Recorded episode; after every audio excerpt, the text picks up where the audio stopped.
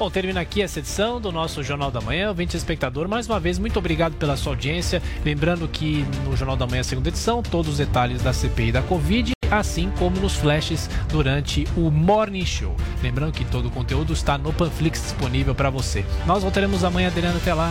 É isso aí, Thiago Berrache. Valeu por hoje. Boa quarta-feira para todos nós. Tchau, tchau. Até amanhã.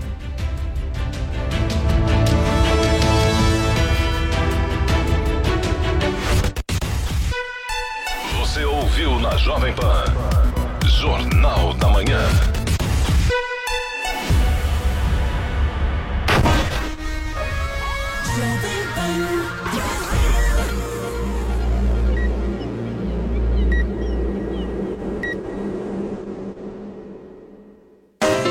Jovem Pan Morning Show. Oferecimento Loja e 100. 69 anos realizando sonhos. Ainda bem que tem. Loja e 100. E Une a Selvi. Graduação EAD com tutor exclusivo por turma.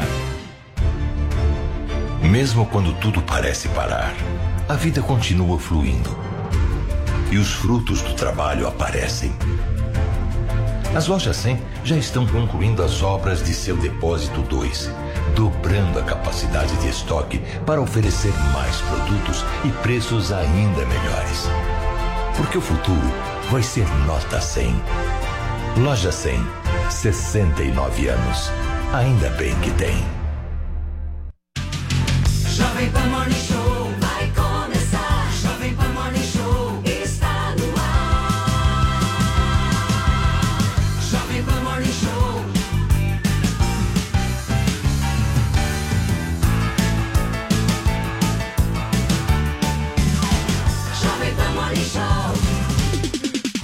Bom dia, minha excelência, você que está conectado, seja no YouTube, nas nossas plataformas digitais e você que está aí no rádio nos ouvindo, indo para algum lugar, sabe lá para onde. Nós estamos começando agora o nosso Morning Show, que seguirá com vocês até às 11h30 da manhã. Ao vivo, nesta quarta-feira, dia 7 de julho de 2021. Muita pauta, muito assunto para a gente discutir e debater aqui. Sempre comigo, Paulo Matias, a nossa Paulinha Carvalho, Vinícius Moura já aqui na bancada. Adrilha Jorge e hoje nós teremos uma convidada mais do que especial para integrar a bancada, para fazer parte do nosso programa enquanto Zé Maria Trindade curte suas férias. Ela que lê Aristóteles E Platão. e Platão Tá de já vermelho, está A conectado. esquerda do programa. Petista raiz já tá aqui. Vermelhaça. Olha aí, dá uma olhada. Vermelhaça. Dá uma olhada no look de Bruna Torlai. Tudo bem, Bruninha? Comunista. Ótimo, Paulo. Bom dia, bom dia, pessoal. Paulinha, Vini, Adriles, prazer estar com vocês. Seja muito bem-vinda, querida. Vamos nessa. Então, Paulinha, o programa de hoje promete, tá daquele jeito que a gente gosta. Muitas tretas, bons Vamos ver. temas, mas o que importa mesmo é o povo participando. É e para participar precisa ter hashtag. Tem hashtag, tem também o super chat na nossa transmissão do YouTube. Então você que gosta de lá, né, dizer o que você acha de um, o que você acha de outro, opinar sobre os assuntos, faz isso de graça, mas no super chat reserva aí uma grana, uma grana alta Pra pra botar uma pauta cascalho, aqui pra um cascalho. Jogo, né? Botar uma pauta pra jogo aqui no Morning Show, É, mandar uma pergunta pra Driles, uma pergunta pra Bruna, trazer aqui uma polêmica pra esse programa. A gente conta com vocês aqui no nosso super chat e vamos para a nossa hashtag. A nossa hashtag de hoje Feiura é? Não. não é essa. Não é. Ah, eu indico essa segunda. Eu indico uma segunda. Cite uma feiura. Feiura é. É uma boa, alguém- acabei de bolar. Cite um feio. Eu acho Não. engraçado porque quando a gente faz a nossa reunião com um Pois grupo é, de ninguém 100 sugere nada. pessoas pra falar qual vai ser a nossa hashtag. Um silêncio, assim, ninguém fala nada, né? Aí a- começa o programa, ele quer mudar o programa. Claro, foi. Queremos tumultuar o. Deu uma processo. epifania. Ah, ótimo, mas não vai dar. Porque a nossa hashtag hoje é hashtag continua. E por quê? É, por que por essa hashtag continua? Porque aconteceu uma coisa numa live que chamou a atenção desse Brasil, tá? Era uma live da cantora Aninha e da cantora Tawane, uma dupla. Hum. Aninha Elas tá estavam lá cantando e olha o que aconteceu. Vamos conferir. Você nunca me amou, gente. Caiu. Gente, acorde aqui, gente. Aonde passou mal aqui, gente. Continua, hoje gente, passou continua. Continua, continua.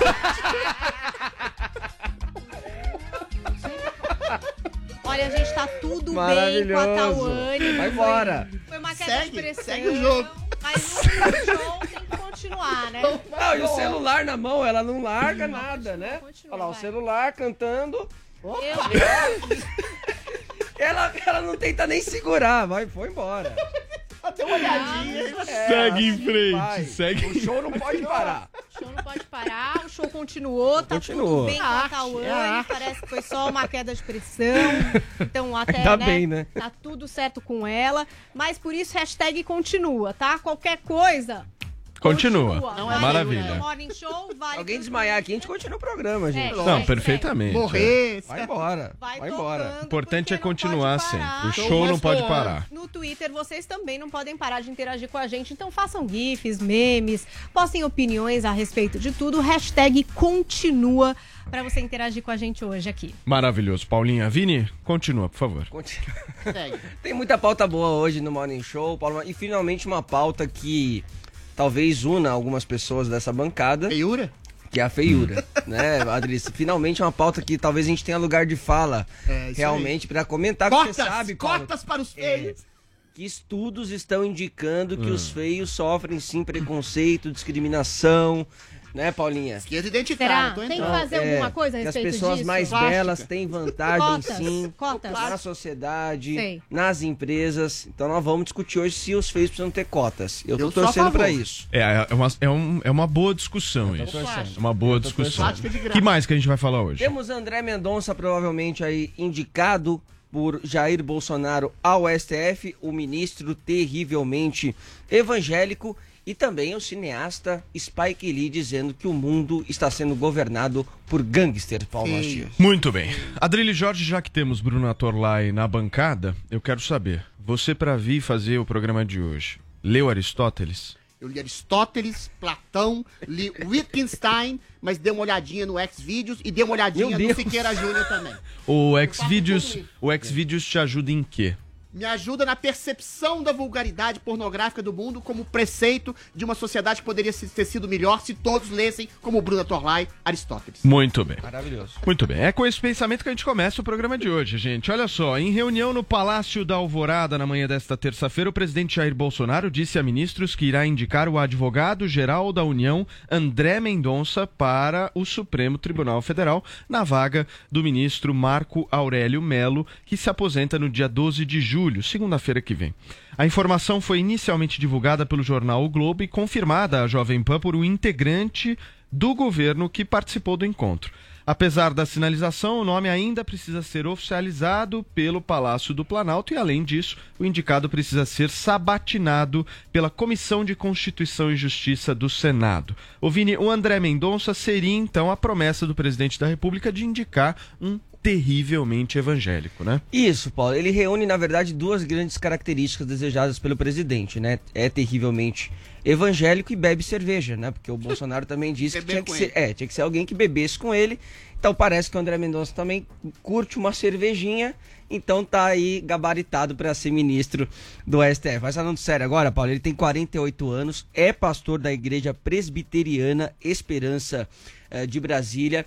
Ele que foi ao STF durante a pandemia para pedir que as, as missas, as celebrações continuassem acontecendo. Inclusive, isso acabou sendo duramente criticado pelo ministro Gilmar Mendes. Defendeu também a derrubada de medidas de isolamento social eh, nos estados, o que agrada bastante o Adriles. Então, o presidente Jair Bolsonaro, nessa reunião de ontem, teria falado realmente eh, que é a vontade dele que seja o André Mendonça. Esse, esse anúncio deve ser na segunda quinzena de julho, como você disse, o Marco Aurélio Melo se aposenta no dia 12 e o Mendonça já está trabalhando ali no Senado, que você sabe que tem essa sabatina. Costuma ser, né, Paulo, tranquilo, uma sabatina meio que protocolar, quase todos é, passam, mas o nome do André Mendonça é visto como alguém muito ideológico. Então deve encontrar algum tipo de resistência, mas deve passar. E no STF, ele também agrada, porque ele já trabalhou com o Toffoli, né, na AGU, quando o Toffoli era o, o, o ministro aí da AGU nos governos petista, já, já escreveu o livro com Alexandre de Moraes. Em homenagem ao Toffoli. Em homenagem ao Toffoli. E o Adrilho Jorge me disse, fora do ar, É que apesar Gilmar. da crítica que o Gilmar Mendes fez nessa questão das missas. Eles tomam são uma amigos. cerveja juntos. São amigos, são próximos. E tem umas curiosidades, Paulo. Por exemplo, o André Mendonça, em 2018, ele era mais entusiasta da candidatura de Marina Silva. Em 2018, olha, 2018. curioso. Tá direita, Isso. Joel. E também já fez elogios ao PT no passado, quando o Lula venceu a eleição em 2002, né? Ele fez alguns textos ali elogiando, né, a esperança. Foi que ano Enfim, isso? Em 2002. Ah, mas É, ele era Quando o novinho, Lula 20 e venceu. poucos anos. Mas Quando o o Lula Bolsonaro venceu. já sabe disso, porque às vezes ele fica sabendo de umas coisas E aí dessas desiste. É, e isso é mesmo. bravo. Tá. É, exatamente. Será que ele já sabe Será disso? que o Vini destruiu a indicação agora? Será? Será que acabou pra ele? Não sei. Ele era Mas novinho, enfim, tinha 20 ele é, também é doutor em mestre em Direito pela Universidade de Salamanca. Na AGU atuou especialmente na área de combate à corrupção. Inclusive tem alguns Mestrado, livros, curso, alguns livros publicados nessa área. Já defendeu o juiz de garantias e também mandou, enquanto ministro da Justiça, mandou abrir aquela investigação da Polícia Federal contra críticos do governo com base na Lei de Segurança Nacional. Paulo. Muito bem, minha querida Bruna Torlai, você começa hoje o seu comentário, mas eu queria te perguntar, o que, você achou dessa indicação? Como é que a base bolsonarista responde a isso? Como é que você vê um Supremo Tribunal Federal eh, agora, possivelmente com André Mendonça? Muda alguma coisa, não muda? Vai lá, Bruna. Olha, em primeiro lugar, eu acho que a coisa mais interessante dessa indicação são as piadas que estão rolando no Twitter por parte dos conservadores, que evidentemente lamentam aí a segunda oportunidade que o Bolsonaro perdeu de indicar alguém não carreirista e não lugar comum para o STF, né? A segunda vez. O André Mendonça, foi muito interessante o Vini ler o currículo dele. Ele é um carreirista de fato. Agora, seria legal, como ele, o Vini falou que ele é ideológico, né? De fato, ele é ideológico, mas não tem absolutamente nada a ver com ideias conservadoras. Você tem ideologia e você tem ideia. O André Mendonça está mais para ideológico mesmo, já que no doutorado dele ele estuda até governança global, né? Então ele tem um pezinho ali no globalismo. Ah, de- dessa maneira, ele é um cara visto pela base como mais no mesmo, como alguém que não tem a menor ah, capacidade, considerando a trajetória a sua trajetória de gerar aí um choque né, de, de, de moral e de ética no, no STF.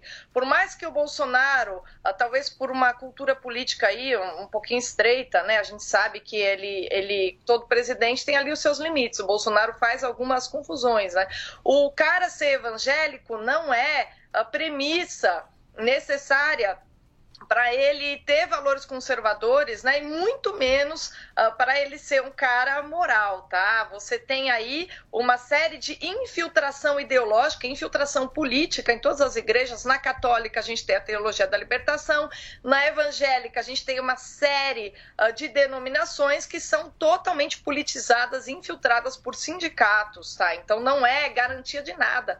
Você ser evangélico não é garantia de você preservar a, a igreja, né, preservar a moralidade da interferência das ideologias políticas, tá? Eu não sei qual é o caso do André Mendonça, tá? Não conheço, sei que ele é presbiteriano, os presbiterianos têm uma formação muito sólida, né, em geral, acho que é admirável, a gente tem aqui o exemplo da Mackenzie, para não nos deixar mentir, tem quadros excepcionais, não estou aqui colocando em questão a, a competência dele na disciplina, que é a do direito, Ah, mas a, a confundir o cara ser ah, evangélico com ah, ser moral ah, não é algo que, que valha, que faça sentido, considerando a infiltração aí política em todas as esferas da religião no Brasil. A gente tem aí ainda no Estado moderno, qual a característica central do Estado moderno? Separação entre igreja e Estado, né? O que, que significa isso? Que significa que a lei própria é, da tradição, das tradições religiosas, não é aquela que determina as constituições.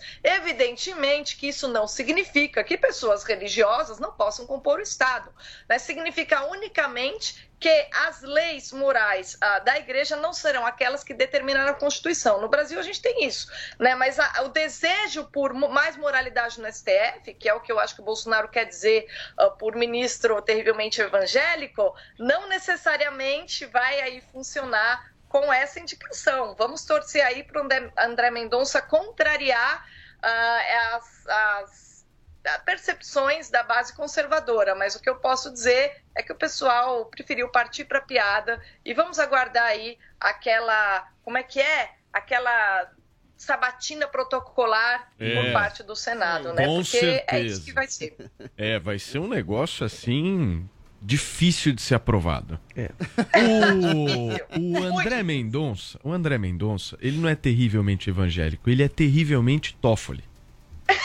É verdade. É tão assim, ele é terrivelmente Toffoli. Escreveu livro em homenagem ao Toffoli. Agrada aos ministros do Supremo Tribunal Federal. O ponto no Brasil, gente, pelo menos é o que eu acho, é que esse modelo de indicação de ministro do Supremo aí. não tem como dar certo. Com Bolsonaro, Lula, se quiser botar o Dória, o Amoedo, quiser botar o Mandetta lá, tanto faz. Qualquer um que você colocar lá, não dá certo os caras sempre vão indicar aquele que é mais próximo, que é amigo, e o Brasil vai ter 40 anos de consequência graças a essa 38, indicação. Não vai 32 mudar. anos, 37 30, anos. 30 e poucos anos. Então, 37. então é o seguinte, em resumo da ópera, nada vai mudar.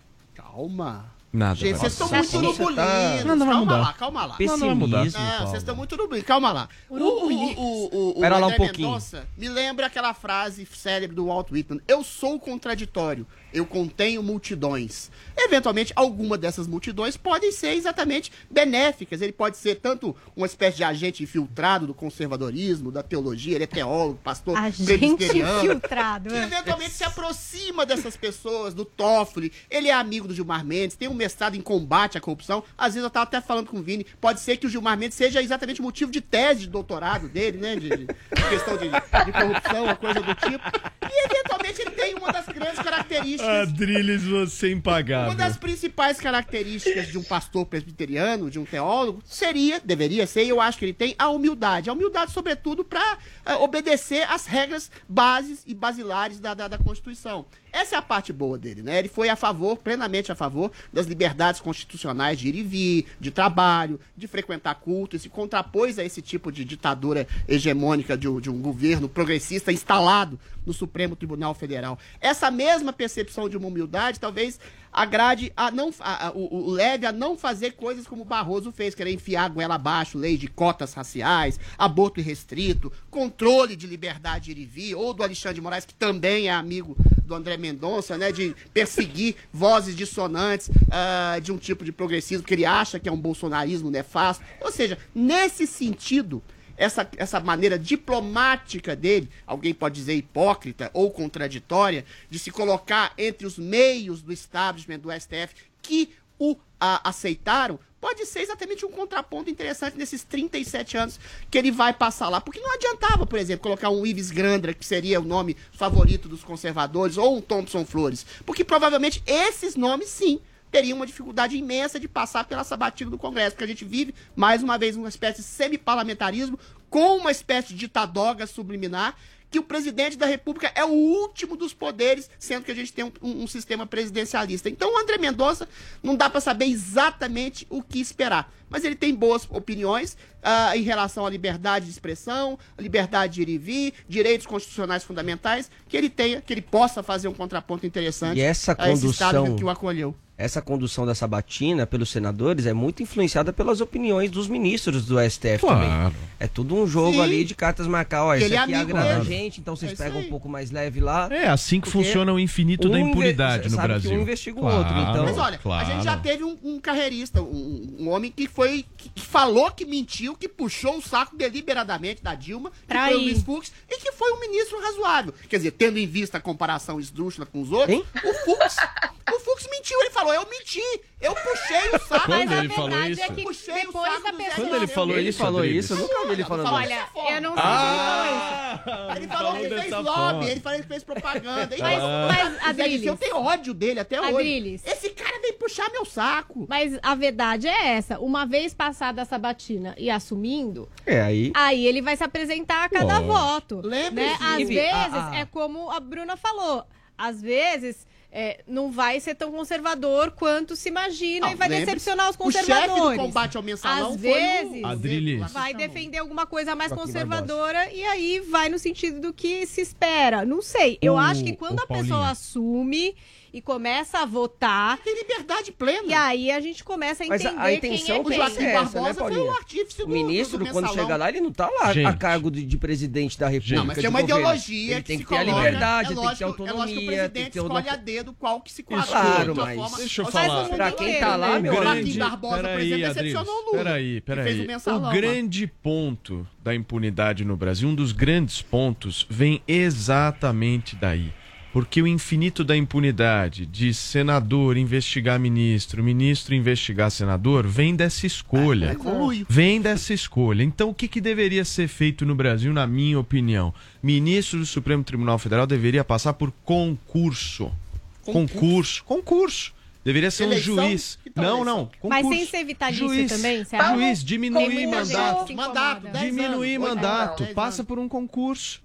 Verifica as Paulo, habilidades não do sei não, cara, viu? diminui o mandato, Mandato, quantidade de mandato, mandato. dez Não dá pra um cara ficar Ó, porque 40 nos Estados anos Unidos Supremo também é bem Federal, parecido gente. com aqui, né? O É presidente jurisdicional, eles não interferem em casos Gente, concretos. 40 Calma, anos. mas é Vocês parecido têm a noção do que, que é isso? Supremo. Vai ficar 40 40 anos. Fala, Bruna. Não, eu não sei se concurso funciona. Se a gente observar que os concursos no Brasil, para as carreiras públicas, você também tem que ter a ideologia dos caras da banca, isso não sei se ajuda muito, porque aí as figuras do sistema nos avaliando, a- você tem a barreira, tá? Isso acontece em todas as universidades, eu posso falar porque eu já passei por isso. Então, algumas pessoas simplesmente não podem fazer carreira universitária se elas quiserem, porque elas sabem que o mérito não vai ser avaliado, e sim o fato de que aquele departamento vai querer conviver com você ou não. No judiciário, a gente não sabe até que ponto isso também interfere. Então, eu, eu entendo que concurso é um instrumento bom, mas no Brasil, como está tudo muito politizado, a máquina está toda infiltrada, é algo temerário. Eu concordo totalmente com você, Paulo, de que o atual sistema não funciona. Inclusive, eu inquiri o Marco Aurélio de Mello a isso, e ele, né, sabonetou como bom ministro do STF. Mas, assim, um cara que vai ter cargo vitalício, talvez ah, ter um sistema de votação, ou, ou pelo menos você ter uma sabatina decente no Senado, é algo que faz muita falta, É porque- entendeu? é a porque, gente Bruna- não tem nem como avaliar qual instrumento funcionaria hoje com o aparelhamento atual. É porque eu sou, eu sou contrário a essa coisa de votação para ministro do Supremo Tribunal Federal, porque a figura do ministro do Supremo, ela é uma figura que tem que se ater, e aí eu concordo plenamente com o que você está dizendo, que hoje não acontece isso, mas ela tem que se ater ao jurídico, ao Técnico. direito. Jurídico. Elas não deveriam ser figuras políticas. Por isso que eu sou contrário a essa coisa da votação para ministro do Supremo. Não, tem, tem que ter votação. direito, o cara não. tem que ser um baita entendedor do direito, aplicar a Constituição da maneira que tem que aplicar e pronto. E pronto, só que hoje a gente tem verdadeiros showmans no Supremo, a gente tem aquela galera que dá entrevista coletiva, que sai na revista Caras, na Vogue, que sai em tudo. Esse é o problema. Tem peru. É ou não é? É ou não é, Drilinho? Não é, não é esse de o problema? É exatamente esse o problema. Se você não cria um crivo de seleção de, de, de meritocracia, aí sim o STF tem que, ser um, um- um- tem que ter um crivo de meritocracia, não exatamente de uma indicação política. Senão, Toffoli, que foi reprovado duas vezes para concurso de juiz, que foi advogado de porta de cadeia do PT, não entraria nem para o STJ, nem para as baixas esferas. Exato. Você tem que ter um notório saber jurídico e outra coisa. Eu acho que se é para fazer uma coisa como a americana, pode até ser vitalício, mas tem que se circunscrever a questões de análise jurisdicional. Vocês não podem dar pitaco. Em Eles não podem dar tudo, pitaco é, em mas tudo. aí é um outro A pandemia dá Outro pitaco. assunto. É, a Outro cota dá, dá pitaco. Não É. dá, aí não dá. Muito bem. Chega de Supremo, então? Chega. Falamos tudo, Por Bruna? enquanto. Falamos, né? Por enquanto. Gente, olha só, vamos girar a pauta aqui no Morning Show, porque durante a abertura da 74ª edição do Festival de Cannes, o cineasta americano Spike Lee, vencedor do Oscar por Infiltrado na Clã, disse que o mundo está sendo comandado por gangsters. Pois é. E por- Quem? Ele tava falando de quem, Paulinha? Ah, ele tem três, três indicados. Hum. Vamos ver se o deles É concorda. a lista tríplice. Pois é. A gente Spike vai- A Lee. gente vai eleger um aqui. O Spike Lee, que como o Paulo disse, é o diretor do Infiltrados na Clã, de Faça a Coisa Certa, tantos outros filmes, ele é o primeiro negro a assumir a presidência do júri do Festival de Cannes, que esse ano acontece presencialmente, né? Depois de toda essa saga aí pandêmica de cancelamento, é, esse que é um dos mais prestigiados festivais de cinema, é, abriu ontem. E na abertura, a gente ouviu Spike Lee. É por isso que o mundo inteiro estava cobrindo o Festival de Cannes, cobrindo exatamente essa fala do Spike Lee, em que ele disse que Jair Bolsonaro, Vladimir Putin e Donald Trump são gangsters e que temos que levantar a voz contra eles. Fala, Spike Lee. Marrento. Não estamos ouvindo Spike Lee, está um pouco mudo. Peraí, vai vir ou não vai? O áudio? Continua, inglês, Paulinha, pode traduzir, continua. É, eu vou continua. trazer o que ele disse, tá? Ele disse o seguinte, ó: "Este mundo é governado por gangsters. O agente laranja, pra quem não sabe, é o Trump. Aquele cara no Brasil, imagino que seja o Bolsonaro, e Putin, eles vão fazer o que quiserem. Eles não têm moral, nem escrúpulos.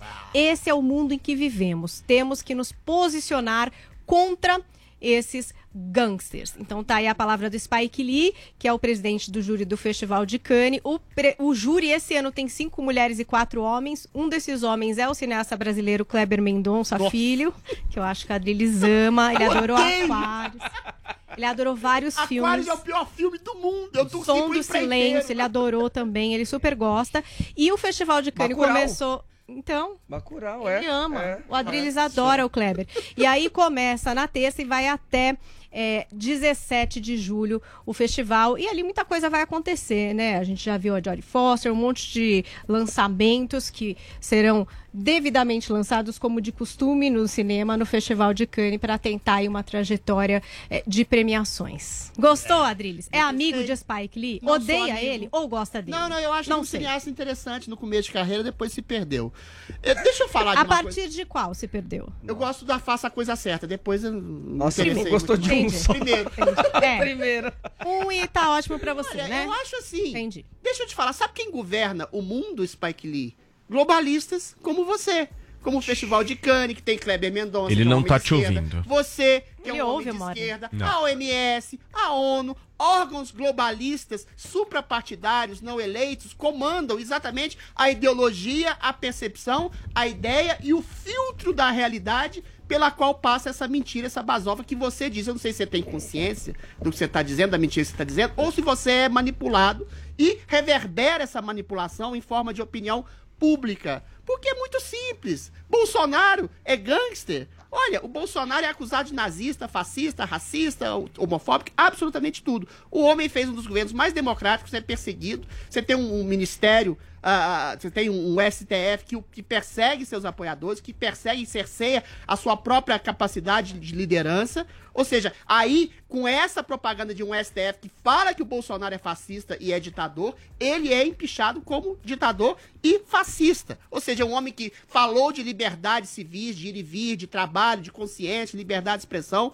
E o Trump, da mesma forma, também foi derrotado por uma pandemia, um homem que uniu hispânicos, latinos, gays, mulheres, negros, em grandes votações, porque ele deu uma coisa objetiva e não ideológica para essas pessoas. Deu quase pleno emprego. E aí foi derrotado por uma mentira, que ele era um homem maluco da pandemia, foi derrotado também pela possibilidade de fraude. Então, existe um gangsterismo, sim, Spike Lee. E esse gangsterismo chama-se globalismo, que envolve professores, artistas como você, órgãos suprapartidários não eleitos, entidades civis, Unicef, ONU, OMS, tudo, Instagram, redes sociais, mídia, tudo isso que filtra a realidade para dizer que o Bolsonaro está devastando a Amazônia, que o Trump é um canalha, que persegue latinos, que persegue imigrantes. Ou seja, e você cai nessa de maneira consciente ou não e faz parte desse poder hegemônico. O gangster é você, Spike Lee. Drilis, eu acho que ele não tá te ouvindo. Ele ouve o Morning, sim. Sempre falam. Esse não vai ser entrevistado Não, vai chegar, vai não, chegar, esse já vai não chegar. ia ser um entrevistado mesmo. entrevistado. Vai É. chegar nele, vai chegar nele. Vai o chegar. Kleber, Você acha? o Kleber o também tem viralizado nos últimos dias. Vai aí, ter, então vai uma ter boa. resposta. A gente tá com essa esperança. Muito bem. Bruna Torlai, manda o seu recado pro Spike Lee. Olha, na verdade, o Spike Lee ele está reverberando um livro escrito por um jornalista chamado Be- Benjamin, peraí, eu até peguei o nome dele, que é Teitelbaum, né, chamado War for Eternity, né, Guerra pela Eternidade. E ele acabou de ser traduzido. Eu sei que eu comprei esse livro antes de ser tra- traduzido tal. E o que, que o Benjamin faz? Ele, ele é, analisa o trabalho do Steve Bannon, o Lavo de Carvalho e, ai caramba, o conselheiro do Putin, que agora eu esqueci o nome, o cara que discutiu com o Olavo, Duguin, né? O que ele que falar, Alexander que o- Duguin. Quem ganhou O cara que discutiu Fala, com o Olavo foi o Joel nome Pinheiro, da Fonseca. Alessandra Não, o- Duguin. Duguin, ô, Bruna.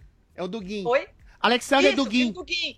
Ele pega essas três figuras e ele tenta vincular, o Benjamin Teitelbaum, ele tenta vincular essas três figuras a uma tentativa aí de revitalização de um tradicionalismo. E o tradicionalismo descrito pelo Benjamin Teitelbaum nesse livro é um negócio tão fantasioso quanto essa manifestação aí completamente infundada do Spike Lee, né? Então, como o Spike Lee ele tem referências que já tem ali muitas falhas, né? Porque a, a definição de tradicionalismo que o, que o cara dá, por exemplo, Eita, Bom, o como a nossa globalismo agiu. hashtag é continua, vamos seguindo aqui, né? O Caiu, globalismo agiu. Continua, O continua. pessoal das Big Techs Continua que derrubou. ressuscita. Agora, o que, que esses três têm em comum? Bolsonaro, Trump e Putin. São conservadores, são eventualmente vistos como ditadores. Agora, o Putin é um pouquinho, né? não deixa de ser. Um E tem pouquinho, o cara ah, criou o Putin então a é. vacina. Então o Putin você acha Como que é? chama a Não, o vacina da Putin Rússia? É, mas é uma, tradi- é uma tradição russa de Foi a totalitarismo. primeira aprovada. A Rússia nunca Pela foi Rússia. um país democrata, nem nunca será. Por fizeram um suco de laranja lá misturado com Ele- alguma ele- coisa. Eles e- têm exatamente aquilo que eu projeto como uma estética de uma contraposição a esse globalismo limpinho, politicamente correto, progressista, e são exatamente uma contraposição o quê? Eleita pelo povo. Tanto Trump como o Bolsonaro, que são exatamente, têm a mesma origem, do mesmo fenômeno, são exatamente sintoma de um cansaço, com os exageros de uma esquerda identitária, com os exageros do controle de linguagem, pensamento, liberdade de expressão, ah, do politicamente correto, que são as hostes, exatamente, que tem as suas hostes na- na- nesses, nessas entidades que eu falei, Unicef, OMS, ONU, e aí essas entidades não eleitas ficam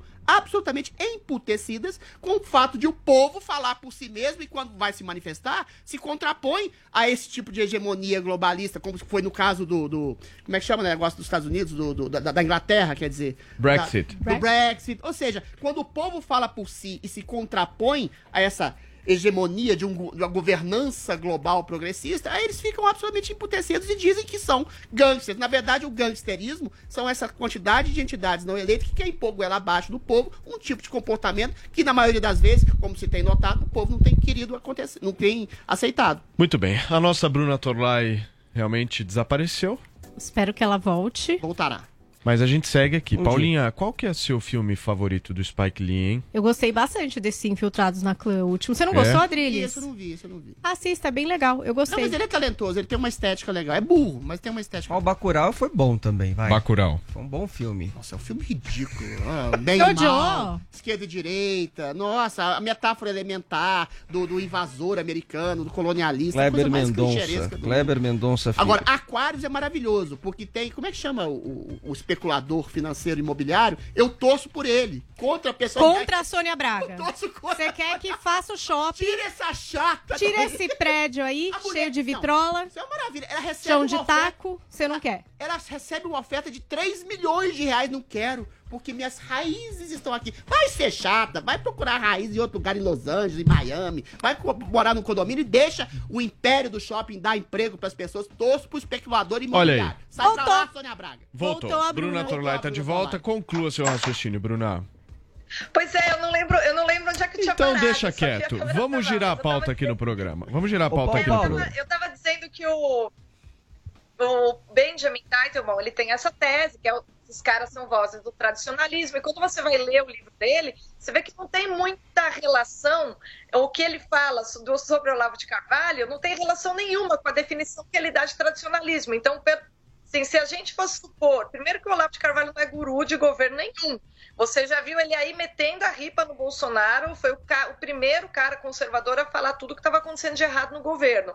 Né? Em segundo lugar, ainda que fosse, não dá para dizer que ele é um tradicionalista conforme a definição do Teitelbaum. Então, o Spike Lee ele é um cara que, ainda que ele tenha aí, ah, esteja informado pelo livro do Benjamin Teitelbaum para fazer essa aproximação entre essas três lideranças, né?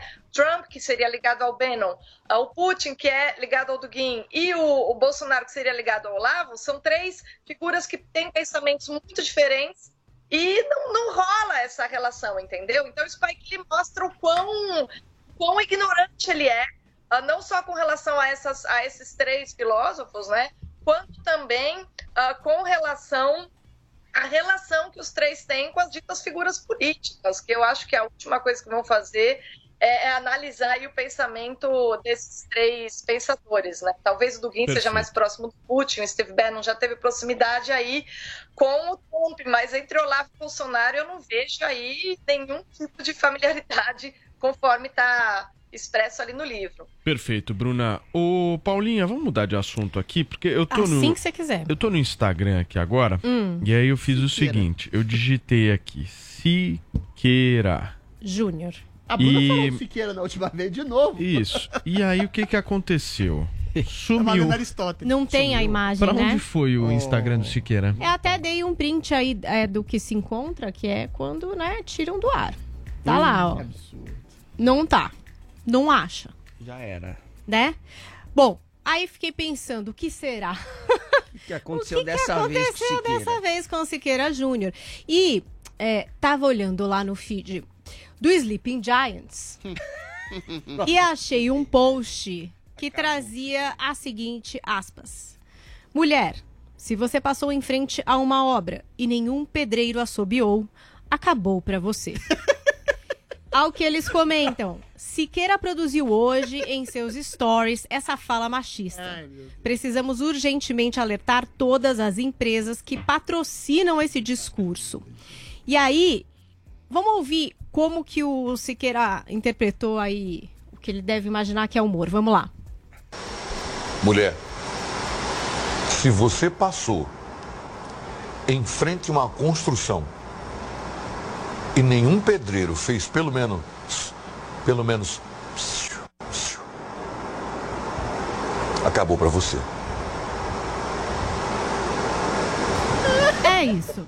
Séria, seriamente, uma conversa séria do Siqueira com os seus telespectadores, com as mulheres brasileiras, né?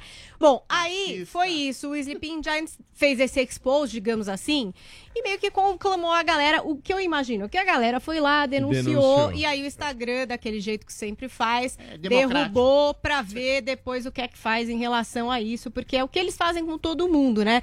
Se tiver uma massa de denúncias, não importando o que seja, eles derrubam pra depois averiguar. Essa é a política deles já normal, e eu acho que a gente também vai falar um pouquinho disso por aqui. Agora, só lembrando que o Sleeping Giants continua com essa campanha de desmonetizar o programa do Siqueira, né? Ele já perdeu 37 anunciantes desde aquele comentário 37? homofóbico no Alerta Bastante. Nacional em 25 de junho. São 37 que já perdeu. Pois é. E aí, é, até peguei o post de atualização do Sleeping Giant também, que diz, ó, o programa LGBTfóbico do Siqueira Júnior já perdeu 37 patrocinadores em apenas uma semana, mas infelizmente ainda é monetizado por 19 empresas e por isso amanhã contamos novamente com o seu gigante apoio, porque eles têm feito o acompanhamento diário e para cada pessoa que aparece anunciando, eles acabam printando, marcando a marca e tal e criando essa pressão para quem continua anunciando com o Siqueira Júnior. Muito bem, Vini, e ele não te pagou ainda, né? Não me pagou e agora, agora acho que não vai vai pagar, pagar mesmo. Agora não dinheiro, vai ele pagar tá mesmo. perdendo dinheiro, E Siqueira, o que, que né? foi essa aposta, Vini? Não, é que ele gostou muito que o Vini Na trouxe verdade, ele aqui pro Morning Show a primeira vez. parte, Você parte, apresentou eu o Siqueira ao apresentei o mundo. Siqueira Eu pro. Brasil. É. Que foi uma pauta, né, que aí ele Regional. falava sobre os maconheiros lá, mas ele era muito regional ainda, né? Os E aí- maconheiros que iam morrer no Natal, não era uma coisa assim? Isso, isso. Se você fumar maconha, você vai morrer no Natal. Né? Era Foi- isso. Ele ameaçou os maconheiros do Brasil, Tinha veio falado. parar no Morning Show. Aí veio parar no Morning, a, a pílula viralizou, aí Viralizou, depois ele ele, ganhou veio no corpo. Morning Show. Ah, tal, e aí ele fez essa promessa do cincão, né? Do cincão. Prometeu Pro ao Vini. vivo, porque eu lembro. ao vivo. Prometeu ao vivo. Eu tô esperando até hoje, mas eu acho que E agora. que com ano essa- foi isso, só pra saber a inflação? Nossa, nem, nem saberia dizer. Uns Faz três tempo. anos atrás?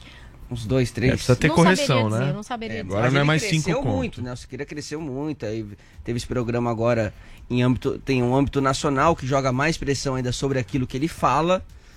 Né? E, enfim. Tá Agora, qual é o. uh, pergunta padrão Adrilho Jorge. Qual o contexto dessa fala do, do Siqueira em Piada, relação. meu filho. Não, não, não, não, mas ele estava falando do quê? Ele soltou essa frase em Ah, relação. Ele em relação... Ele fala isso normalmente, Solta né? essas É o coisas. estilo dele. É o estilo. Mas é uma piada com fundo de verdade. Qual é o fundo de verdade O nessa fundo piada? de verdade que é os olhares determinam se você está sendo desejável ou não. Algum fio-fio, alguma piada jocosa, alguma manifestação em alguma medida vulgar mas não ofensiva, não é necessariamente uma ofensa. O problema é que a asepsia do politicamente correto, que é um dos pressupostos mais uma vez, desse globalismo maluco que a gente vive, que é impor um comportamento de cima para baixo, fazer uma asepsia na natureza humana, se transmuta em censura, perseguição, são páginas que são derrubadas, são presidentes que são derrubados, com páginas, inclusive no Twitter, como Donald Trump. Ou seja, tem uma perseguição por parte de empresas que tem exatamente se vincula a um princípio progressista, que é engraçado, né? Não é só por uma questão de lucro, porque tem uma imensa quantia de pessoas, não só no Brasil como no mundo, de, de- de orientação mais conservadora, que se contrapõe ao politicamente correto, mas isso vende como publicidade. Então você tem órgãos nefastos como o Sleeping Giant que perseguem essas empresas, que as impelem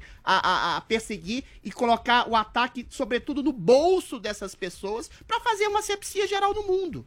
Aí as redes sociais entram nesse escopo. O Instagram, em que pese, como a Paulinha disse, uma série de denúncias ah, derrubarem, conseguirem derrubarem a página de uma pessoa por uma simples piada como essa, na maioria das vezes eles perseguem gente de direita, gente conservador, gente que é eventualmente politicamente incorreto, porque esse tipo de ideologia e de comportamento não se coaduna a esse tipo de, eh, de ideologia hegemonicamente globalista, progressista, politicamente correta. A gente vive, infelizmente, no mundo e no Brasil, um dos tempos que tem mais censura na história, que tem mais perseguição na história. Tudo isso travestido num tipo de liberdade democrática boazinha. Se você não é bonzinho, se você faz uma piadinha de um pedreiro que faz um assovio pra mulher, você é considerado nazista, racista, fascista, tem sua possibilidade de ganhar dinheiro trancada e tem sua possibilidade de visibilidade e de voz cerceada. Isso é o pior tipo de fascismo. É o fascismo bonzinho. É, porque eu acho que o ponto, Adriles, e aí vou passar a bola para nossa Bruna Torlai, é essa política de banimento de acordo com a quantidade de denúncias que são feitas, né? Porque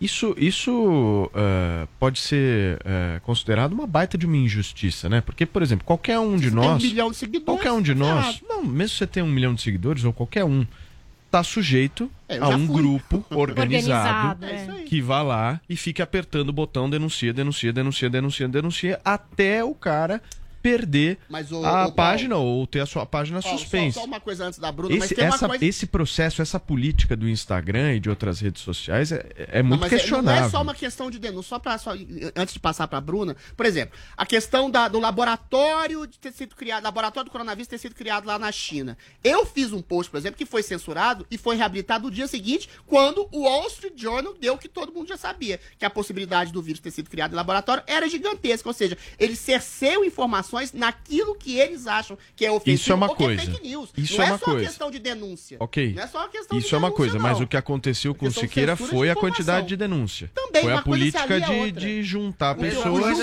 organizadas. A mesma coisa do Rica Perrone. Paulo, o julgamento se, o- se se o Siqueira vai voltar Bem ou não lembrado. é da estagiária de cabelo azul que fica lá em Portugal Gente, censurada. deixa Ah, o Siqueira ela. é fascista. Deixa a Ela estagiária em paz, É a estagiária Deixa a azul. menina. Globalista, empregada Deixa do Tedros ela. Adhanom. Deixa ela com o cabelo dela, Adriles. Do Ô, Tedros Bruna, Adhanom. A gente tá falando do Instagram. O homem enfiou o homem na. OMS. Guterres. O globalismo tá o- muito o louco Jorge mesmo. Soros. É, também. Ô, gente. Bruninha, como é que você vê esse processo das redes sociais? Você acha que as redes sociais precisavam de algum tipo de regulamentação? Claro. Olha, eu não sou a favor de regula- regulamentação em absolutamente nada. Aliás, agência reguladora, Deus me livre, tanto para iniciativa privada. Imagine então esse tipo de regulação sobre a liberdade de consciência. É um negócio que mina a criatividade. Agora, eu- foi bom que vocês passaram o vídeo do Siqueira, que realmente eu não, não acompanho ele pelo Instagram. O que eu teria a dizer para Siqueira, para Siqueira, como mulher que infelizmente já recebeu muito fio-fio por aí, é o sim, está, está acabado. Acabou para mim a encheção de saco, né? Então, assim, como Como todo cara, ele é um cara que faz piadas de mau gosto, né? Outro dia eu falei de Siqueira aqui, o pessoal achou que eu tava defendendo, quando eu tava justamente falando dessa questão do Sleeping Giants, que é o que precisa ser discutido. Siqueira é um cara de mau gosto. Quando você censura o, o Siqueira, você tira da gente a oportunidade de dar um tabefe no cara. Então, assim, você você não pode tirar da sociedade civil o bate-rebate, pô. Isso aí, Porque isso se o cara fala um negócio desse, ah, cabe ao público rebater. E aí ele também perde a possibilidade, ele perde aí a liberdade de ouvir os tapas que ele pode ouvir a cada besteira de mau gosto que ele fala, entendeu? Então, assim, quando você tenta fazer essa asepsia, ah, que, e isso é muito importante discutir, vamos lembrar que a asepsia é política nazista, é política do Reich. Não tô brincando, não. Vamos ler de novo toda a legislação, vamos ler o Carl Schmitt, vamos voltar ali para tudo que foi feito no, no direito ao longo do Reich para entender. A asepsia, em todos os níveis, é uma política nazista. E aí, quando. E aí você- a gente tem sim esse cara aí ligado, o Adriles lembrou bem, esses globalistas, muitos dos quatro globalistas foram pessoas que ficaram quietinhas depois do julgamento de Nuremberg, esperando uma oportunidade para voltar para a máquina, tá? E eles voltaram na máquina da União Europeia. Caraca, e assim, eu me choquei quando eu descobri isso, porque eu nunca imaginei na vida que você tinha aí quadros do nazismo trabalhando, entendeu? E seus herdeiros. E agora a gente vê que eles estão trabalhando a todo vapor, tirando da sociedade civil o direito de bater e rebater e discutir livremente seus assuntos. Demais, o resto vocês já falaram muito bem. Bruninha, você tá se sentindo melhor depois de colocar tudo pra fora? Eu vou polemizar com a Bruna agora. Você vai? Na verdade, eu, pô, o que, que é isso? A gente não pode nem mais xingar um cara que falou uma bobagem porque o Sleeping Giants tem que tirar o dinheiro do cara. Se a gente tira a feiura do mundo, já que a gente vai falar de feiura daqui a pouco, Vamos. a gente desvaloriza a, a- assim, a própria beleza. A gente perde o nível de comparação. Ah, Se a gente reprime um cara que é simplesmente feio, faz piadas de Bruna. bom gosto, a gente perde a noção de bom gosto, entendeu? Então tá totalmente errado. O cara é de mau gosto, o cara é popular. Dane-se, isso faz parte do mundo, pô. Deixa aí. Bruna. O que, que é isso de fazer esse tipo de asepsia? Tá errado. Muito bem, as pessoas estão conhecendo aos poucos a Bruna, mas pra quem não sabe, a Bruna teve filhinho recente. Tá Ah, é? com Que legal. dois meses aí. Mam mamãe zona, Bruna. Muito bem. Um beijo, um abraço pro marido da Bruna. É filhinho, né, Bruna? É, agora, mas eu tenho uma menina de 10. Uma é menina de segundo. 10. Ou seja, é mãe. E quem Duas é mães mãe é nesse mãe. programa. Muito Quem é bem. mãe Eu sabe. tô adorando essa pauta porque é sobre o Siqueira, mas a gente já falou do Tedros e do, É. ju- Nossa, é de do julgamento de. Nuremberg. Isso. Então acho que merece um retorno a pauta no segundo Vamos fazer o bloco, seguinte, Paulo o. Adrilho Eu Jorge, Bruna, a Bruna deixa eu te falar uma coisa. O Adrilho Jorge ficou se coçando aqui e não gostou do que você falou. Não. Mas o que que, o que que nós vamos fazer agora? Nós vamos para um rápido intervalo Você é o comercial Joel e na volta eu passo a bola pro Adrilles rebater o seu argumento sobre o caso Siqueira. Fiquem aí, turma, daqui a pouquinho o Morning Show tá de volta aqui na Jovem Pan. Jovem Pan Morning Show. Na Jovem Pan. Se o povo tem dúvidas, ele tá lá pra responder. Pra mim isso é coisa de viado. Ah, é nada. É, é nada. Mitadas do Bolsonaro. Bolsonaro, eu tô com muita raiva porque eu vivo batendo e arranhando a lataria do meu carro. O que eu faço pra isso não acontecer mais? Troca de sexo! Baixe agora na App Store ou no Google Play, no celular ou tablet. Panflix, a TV da Jovem Pan de graça na internet. Estamos renovando nossa energia para um futuro cada vez melhor. As lojas 100 estão colocando painéis solares em todas as suas lojas. No centro de distribuição das lojas 100 está uma das maiores usinas de energia solar em área suspensa do país. Energia limpa e totalmente renovável. Porque o futuro vai ser nota 100. Loja 100, 69 anos. Ainda bem que tem. Esta é a Jovem Pan. Chegou, tá no ar, vai começar. Pode ter certeza, Chuchu Beleza. Chuchu Beleza. Oferecimento Anhanguera. Mensalidades a partir de 59 reais. Consulte condições. Estudar é fazer a diferença em você, no mundo. É fazer valer cada um dos seus sonhos. Se tornar referência, inspiração, orgulho. E para você chegar lá, a Anhanguera está do seu lado. Com a primeira mensalidade a partir de 59 reais. Consulte condições. Porque quando você estuda, conquista seu lugar no mundo e novas oportunidades se abrem.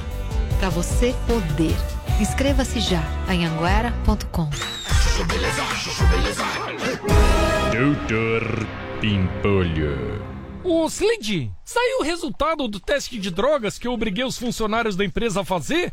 E o seu deu positivo pra maconha, meu. O meu? Esse, Lidi. Como é que você explica isso, hein? É, sabe o que, doutor Bempolho? É que eu tava lá na casa do.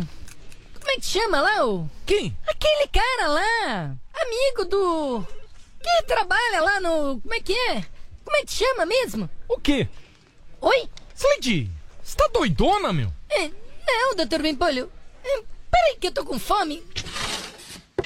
Hum, quer uma colherada de Nutella? Nutella? Hum, então, é... Lidi, você tá com larica, meu? Não, doutor Pimpolho. É que bateu uma fominha. hum, o quê? Ô, Slidy, que que é isso aí em cima da sua mesa, meu? Colírio? Slidy, você é maconheira, meu? Ai, calma, doutor Pimpolho. Também não é assim, né? Que calma o quê, Slidy? Desde quando você fuma, meu? Escondendo isso de mim todos esses anos? Ai, doutor Pimpolho, relaxa, vai. O que mais que você esconde de mim, Slidy? Me fala, meu. É, na verdade, o meu nome não é Sileide, é Silas. Sileide é o meu nome social. O quê? Silas? Não acredito, meu. Silas? Silas? Ah, Silas? Não, Silas. Silas. Silas. Pimpolho? Silas. Pimpolho, acorda. Você tá sonhando, amor. Nossa, meu, que estranho. Eu sonhei que a Cileide era mó maconheira e depois eu descobri que na verdade ela era Silas. Silas? Como assim? É, meu. Começou com um cigarrinho de maconha e terminou com um charuto. Ai, Pimpolho, que grosso. Ah, meu, não sei se era. Nem quis ver. Doutor Pimpolho. Chuchu Beleza. Ouvir mais uma historinha? Então acesse youtube.com barra chuchu beleza.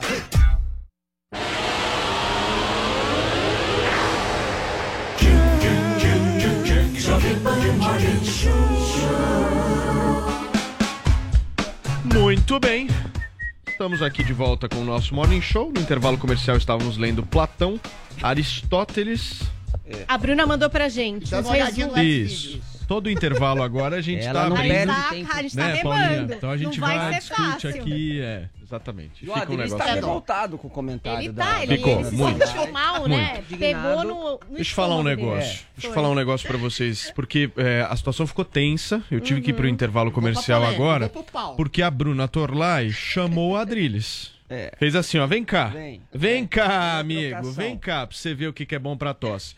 E falou que é um absurdo que o Siqueira falou. Piadinha de mau Que gosto. foi uma piadinha Piada de de mau gosto, gosto. e incomodou muito ela. Incomodou ela falar isso. Só que você ficou se coçando Porque ele faz essas piadas. porque você queria falar. Fiz essas piadas. Você faz essas piadas diariamente na Avenida Paulista, que eu faz, sei. você faz. Você cantadas anda, líricas, eu é sei, não Uma minta vez o pra Adriles mim. me escreveu que eu era uma teteia metafísica. Juro por Deus. Fora o negócio das boas parideiras que ele fala, É, né? é, Enfim. Que horror. Mas Teteia metafísica. Adriles. Eu falei, meu Deus. a palavra é sua. Bruninha, vamos pro pau. Duas questões. Nossa, pau.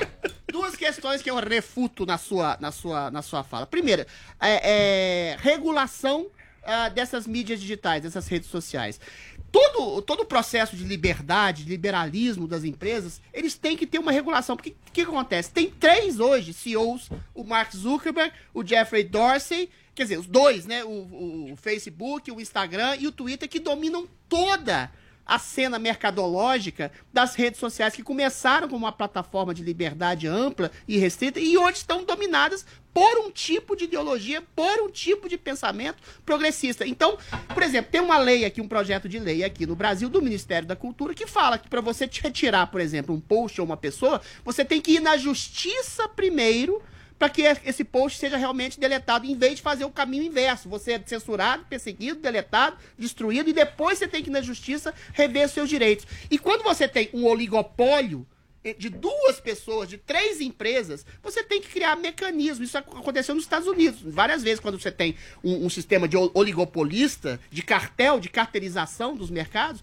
algum, de alguma medida aí o Estado pode intervir para que haja maior liberdade. Segundo, a questão do mau gosto. Eu acho que eu concordo com o Milô Fernandes. Eu não gostaria de viver ah, num mundo, num país, numa cidade em que eu não pudesse fazer piada de mau gosto. E nem acho tanto mau gosto assim do Siqueira. Porque o quando ele fala do olhar do desejo, do fio-fio, o olhar de desejo tem um tom de lubricidade, de, de feiura, de mau gosto, alguma coisa. Não é uma coisa só férica. É claro que a gente tem que castrar nosso desejo, como senão, como dizia Freud, a gente volta na barbárie. Mas você castrar totalmente qualquer tipo Adriles. de piada, de manifestação, que pode ter um limite entre o mau gosto e uma homenagem sincera ao desejo Ó, por super. uma mulher, não é exatamente uma, uma postura machista. Aí, de, de Não. alguma forma, você tá comungando com uma certa asepsia. Só esses dois Não, tranquilo, tranquilo. Uma mulher andar às 7 horas da noite, 8 horas da noite, passar por uma obra, o cara fazer o fio-fio e ela não vai ter medo, né? Não vai ficar com medo. Só um Não, elogio, ela até imagina. vira e faz. Imagina, ela vai falar, "Ai, muito obrigado, gente. Vocês que estão aí na obra. torcida! Obrigado. Obrigado, claro.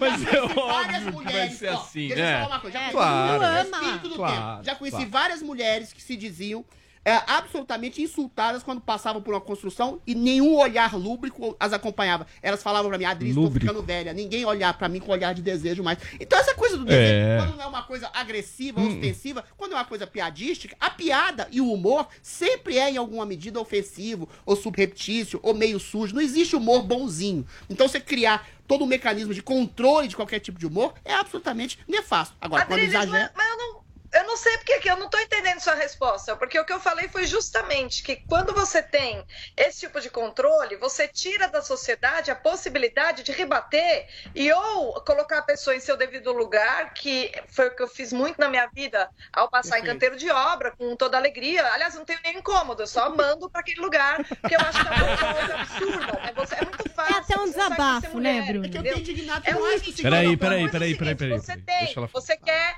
digamos assim, você tá saindo ah, pra almoçar com o cara que você quer seduzir. Obviamente, você se produz, você coloca um vestido especial, mas você, por acaso, tem que ir de metrô, né? E aí, quando você pega e vai passando pelo caminho, a- o homem ele tende a achar que a mulher sai, sai na rua. Para ele, especial, na verdade, você, tem- você escolhe ali o momento que você quer se produzir e todo mundo vem encher o saco. Então, eu não estou dizendo que os homens devem se castrar. Ao contrário, não, não tô, discordo de você. Não é que os homens devem se castrar, é que as mulheres não podem perder a oportunidade de colocar no lugar os homens que não se enxergam e vão se meter com quem não tem a menor chance. É só isso que eu tô falando É do que você Siqueira, falou que o? Siqueira é muito Então, mau assim, gosto, não o Siqueira falar que acabou pra nós, acabou a encheção de saco da quantidade de cara que não se olha no espelho antes de cobiçar aquela que não está Ai. à sua altura. Então, assim, a- a- acho simplesmente que o Siqueira é o cara que não se enxerga, porque Siqueira, você é muito feio. Seu Mas, Bruno, aí é preconceito. A gente Nossa. só enxerga com olhos de desejo aquela que não está à nossa altura. Um homem tem um desejo, tem, um- tem o direito, pelo menos, de desejar essa mulher especial que é a Bruna Torlai. Você quer cercear a possibilidade do deseje desejo, silêncio. Bruna. Não deixa, não. Desejo silêncio. Desejo em silêncio. Olha, o Adriles achou que eu ia brigar com ele. Eu tô tão feliz. Peraí, peraí, peraí, deixa a Paulinha falar. Eu tô muito feliz, porque, olha, é isso, a Bruna resumiu bem, resumiu bem. E eu acho que os homens. é te- não, Adriles tem hora pra tudo. Coisa. Quando você tá transitando na cidade, você é não fora tá num hora. bar paquerando, você não tá à disposição, como a Bruna falou, você não É tá assim, se vestindo porque é um grande desfile e aí alguém vai fazer e você vai dizer, nota Não, mas 10 não é pra mim. Não é isso. Você só tá indo de um lugar pra outro. Você só quer fazer isso. Desejo não tem Todo hora nem mundo. local. A Paulo. pessoa, Sabe qual é o ela só ponto? tá O querendo faz isso andar na diariamente. cidade. Diariamente. Exato. Deixa de ser Diariamente. Ele Eu acho faz que fio-fio é isso. diariamente. Nunca fiz. Eu- as Diariamente. mulheres que eu O na Adriles rua, é não daqueles. identificou. O Adriles Ele é se daqueles que identificou. entra na obra, fica conversando com o peão, senta com ele faz e isso não, espera a Paulo. mulher passar. Gente, eu vou falar também, Eu o estereotipar o peão local. de obra é muito ruim, porque eu acho que tem peão de obra que é muito respeitoso Sem e dúvida. maravilhoso, melhor do que muito homem almofadinha que anda por aí Todo virando mundo se respeitar pescoço muito, ninguém e pega sendo... ninguém, gente. Não é assim. Eu tô casada na segunda vez, você tá Deixa eu solteira falar um até negócio. hoje, Eu vou contrapor vocês, eu vou contrapor vocês com uma fala O da Adriles-. A liberdade sexual pressupõe um certo nível de incômodo. O desejo não escolhe hora nem lugar. E às vezes, uma mulher lindíssima como a Bruna, uma mulher lindíssima como a Paula, podem ser eventualmente assediadas até na rua, mas com o devido respeito, com cantadas líricas adrilianas. Ah, Ai, gente, claro, meu Deus, claro, claro. Vou falar pra vocês como é que o Adriles chega numa mulher. Isso no Ai, shopping meu ao meio-dia, tá? Não é na balada, não, que eu vou falar. fala Simplesmente ele chega e fala o seguinte. Cuidado, Paulo. Eu te conheço de algum Não, lugar. nunca fiz isso. Nunca fiz isso. Ah, Te já conheço tive- de algum é, lugar? já tive Não, em isso é algum muito lugar. antigo, Paulo. Aí ela fala assim: Não, eu não te conheço. Aí ele fala: Ai, não, mas, ó, tudo bem? Como é que você tá? Aí ele Não, chegou vai, falando: vai. Eu já vi. Eu já vi, querido. Não, você fazendo mas isso. talvez eu tenha conhecido. Gente, E deixa deu eu falar uma resultado. coisa. Eu tô te Paquera, parabenizando, é uma paquera, estratégia. conversa. Eu te conheço de algum lugar, não é? Ih, gostosa. Ih, coisinha de É. ouro. Ah, Vocês sim, sabem, né? isso é palavreado coisa. bonito que o pessoal usa Não, normalmente. isso- A vulgaridade é. É diferente. claro. E assim, a questão é que uma abordagem em que você pode dizer não e a pessoa se afasta. Claro, É diferente. Você tem que de respeitar o não. coisa que é sem noção. Que, como o Paulo falou, pode trazer esse sentimento de, De medo, é, Agora, lógico. deixa os homens que não estão à sua altura e à altura da Bruna terem a permissão de desejar vocês. Isso é legal. Acho que a Bruna falou certo. A Deseja em silêncio, né? Não, mas o Ou olhar, um olhar é uma ofensa. Que eu já vi feminista falando assim: o olhar de lubricidade é um estupro mítico. Aí não dá, deixa a gente. Adriles, Nossa, Adriles, você Deus. olha de um jeito que impacta. Eu sou vesgo. eu Então, nem sei por isso- Eu tô olhando. Por isso mesmo. O Adriles fala Impacta. mesmo, não dá. Impacta. A Bruna tá rindo lá, não consegue nem e a falar direito. legislação da, da- da- das redes sociais? É o controle, ela não vai responder? Ih, chamou pro Não, pau, eu hein? achei esse ponto do Adriles é, é excelente, né? Você, eu falei que eu sou contra a regulação justamente dos oligopólios, tá, Adriles? Perfeito. Esse necessidade de você é, conter esse tipo de equilíbrio que você tem, de procurar um outro tipo de, de enfim, de instância para combater essa, essa censura completamente seletiva, realmente se mostra necessário nesse caso. Tá? Mas quando eu falei que eu era contra a regulação, é que justamente eu acho que a sociedade civil ela costuma resolver bem seus problemas, né? Assim, como esse exemplo, o pedreiro faz piu-piu e a gente manda ele para aquele lugar. Então, assim, a sociedade civil ela consegue resolver. É, mas no E caso de esse oligopólio de de redes sociais, não. A gente é, fica mercê É, dela. é, é- é uma praça pública, né? É, mas é uma praça pública que tá censurando e castrando vozes. Aí a gente Não não, é uma praça pública, é uma empresa, gente. A questão, Não, eu não, acho não, que não, tem uma não, questão não. É, complicada. Não é exatamente isso. Eu acho que é eu uma discussão, tem hein? um Não, é uma- é complicado discutível. disso daí, que é assim, é uma empresa e eu acho que a empresa faz a sua regra, a gente assina um termo para participar da rede social, ninguém lê, mas a gente assina. Não, mas as e a gente participa, legal. Aí o que é que eu acho? Não é só a empresa, porque daí vem o governo né? Como nos Estados Unidos, Mark Zuckerberg teve que responder sobre várias coisas. Que tava vem censurando pessoas. É. ali as normas. Não é só censurando pessoas. O que é que você faz com esses dados? E aí que eu acho que mora o problema. A falta de transparência.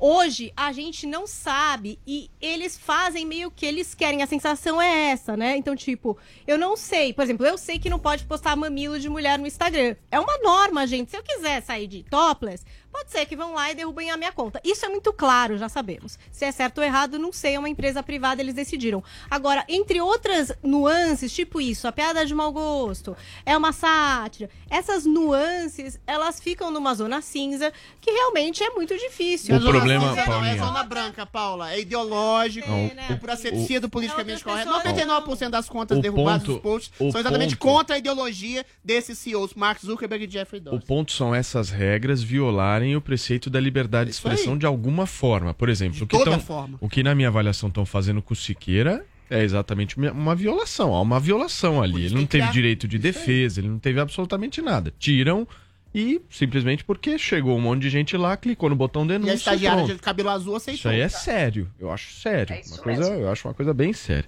Mas olha, gente, deixa eu dar uma rápida notícia aqui e uma boa notícia. O governo federal provavelmente não vai mais entregar carta.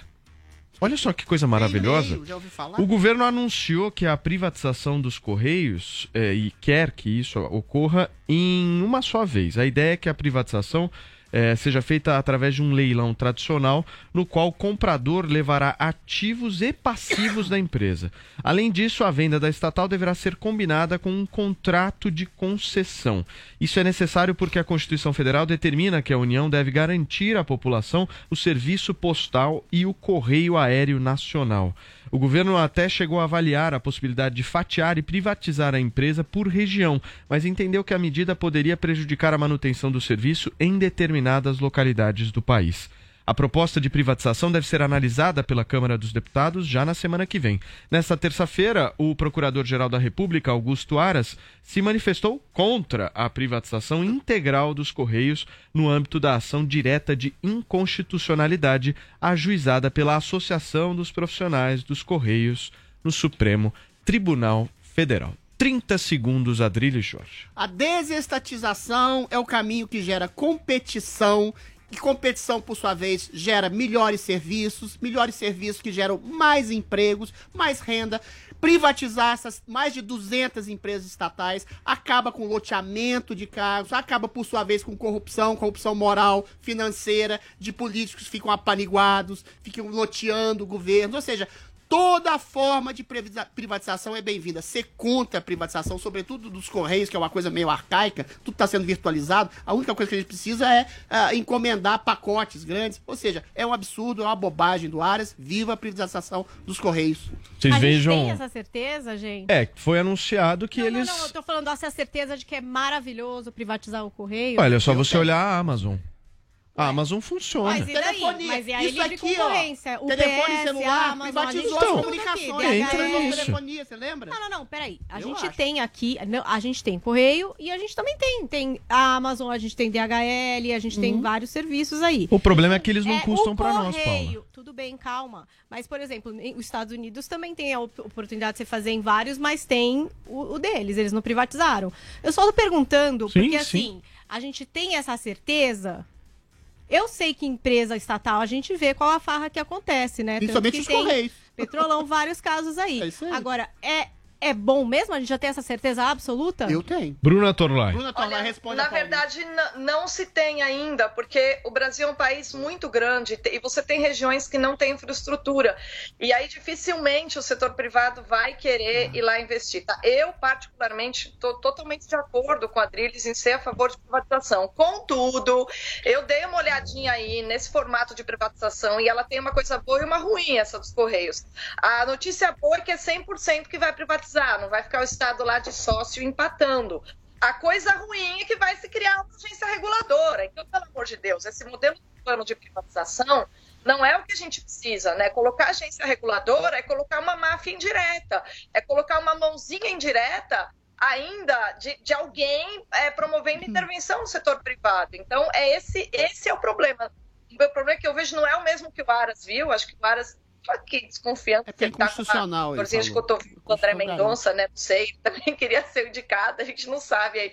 Mas brincadeiras à parte, o problema real para mim é você privatizar 100% e criar uma agência reguladora. Isso aí o Fernando Henrique também faz, né? Então a gente precisaria se livrar das agências, que é uma forma indireta de controle no setor privado. Você tem que ter concorrência. Agora, um ponto que a Paulinha levanta que ela está certa é o seguinte: o que que é mais importante? Só privatizar ou ter concorrência? É a concorrência que faz o serviço ter, ser bom. Se o Estado também quiser oferecer e oferecer mal, como costuma fazer, que ofereça. O que é importante é não ter agência reguladora, justamente para que a concorrência corra solta, que é o que já acontece no caso dos pacotes. E a Amazon é a melhor prova disso, assim como outras, Eu- outras empresas aí que enviam mercadoria. Eu sou favorável a vender esse treco logo. Pelo amor de Deus, estamos em 2021 discutindo carta. correio, Tem e-mail. corrupção, É, mas então, prejuízo, ó, ineficiência. estouramos o tempo. 4 bilhões de reais de prejuízo em 4 anos de 2012 a 2016. Mal Pelo amor de Deus. né? Vamos, vamos pra frente. Modernidade, gente. Vamos pra frente. Hashtag continua. Intervalo comercial no Morning Show. Daqui a pouquinho a gente. Jovem Pan. Morning Show. Tem receita que dá certo. O que não dá, você confere no Master Trash. E aí, fizemos? E aí? Tá bom? Animação? Tô animado aí, Natal, Natal. Oh, oh, oh, oh. O que, que você vai cozinhar pra nós hoje, fizemos? Eu vou fazer o. Mais um hambúrguer. Vou fazer uma sopa de cogumelo. Josias, o que, que você vai cozinhar pra gente? Ah, hoje um prato gourmet. Boa noite. Boa noite, Brasil! não me diga não! Baixe agora na App Store ou no Google Play, no celular ou tablet. Panflix, a TV da Jovem Pan, de graça na internet. Pode adentrar o próximo candidato. Na graduação EAD da Uniaselv, você constrói o seu futuro de um jeito único. Único porque só aqui você tem um tutor exclusivo para sua turma, experiente na área do seu curso. E também porque dá para estudar até pelo celular, com navegação gratuita, patrocinada pela Uniaselv. Viu só? Aqui o ensino é superior mesmo, com nota máxima no MEC e mensalidades a partir de 169 reais. Comece hoje. Inscreva-se já em uniaselv.com.br. Uniaselv. No caminho eu te explico, recebeu Gabriel Elias. Fiz esse som pra você. O cantor falou sobre o apoio da família em sua carreira, as voltas que a música deu em sua vida e cantou os seus principais sucessos. No caminho eu te explico. Um oferecimento Volvo, o carro que protege a sua família, agora ajuda a proteger o futuro dela. Assista no YouTube acessando no caminho eu te explico, no canal Morning Show. Mesmo quando tudo parece parar, a vida continua fluindo. E os frutos do trabalho aparecem. As lojas 100 já estão concluindo as obras de seu depósito 2, dobrando a capacidade de estoque para oferecer mais produtos e preços ainda melhores. Porque o futuro vai ser nota 100. Loja 100, 69 anos. Ainda bem que tem.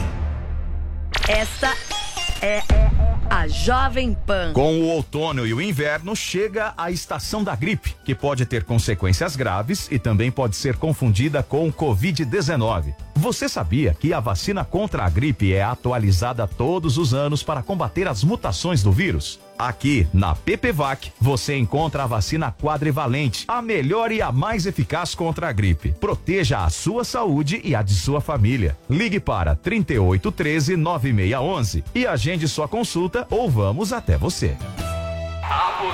Loteca, acertou, ganhou! Já pensou em ganhar dinheiro na Loteca? É hora de você mostrar que é craque nesse jogo. A Loteca tem rodada toda semana e as apostas podem ser feitas até às 14 horas dos sábados. Escolha a sua melhor tática e faça o seu jogo. Aposte na Lotérica pelo aplicativo Loterias Caixa ou em www.loteriasonline.caixa.gov.br. Loterias Caixa. Já pensou? Você sabe, as informações relevantes do mercado financeiro bem cedinho é só comigo. Eu sou Pablo. Vai, Torinho! Depois do sucesso do Minuto Toro de Ouro, eu criei o curso Toro de Ouro. Nele, eu vou ensinar os principais indicadores financeiros e como eles movimentam as marés dos mercados para que você possa criar a sua melhor estratégia de investimento. Invista em você. Acesse newcursos.com.br e vai, Torinho!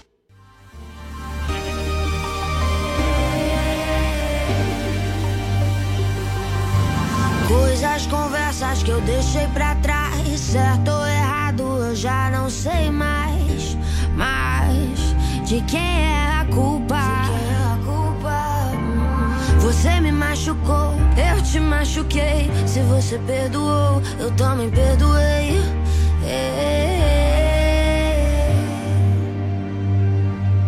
Sempre que eu te vejo é tão foda. Só você me faz sentir assim. Se for da boca pra fora. Falo que eu tô querendo ouvir que nosso amor é louco, louco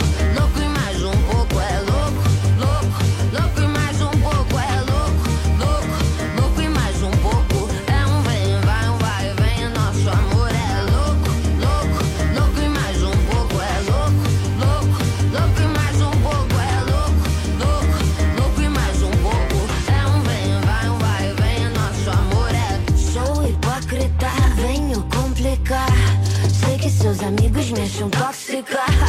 Radioativa, bora, vem, vem. Chama a recaída e você vem, vem. Depois diz que é maldade. Eu só tô dizendo o que você tem vontade de dizer. E todos já conseguem perceber. Que ser meu ex é a melhor coisa em você.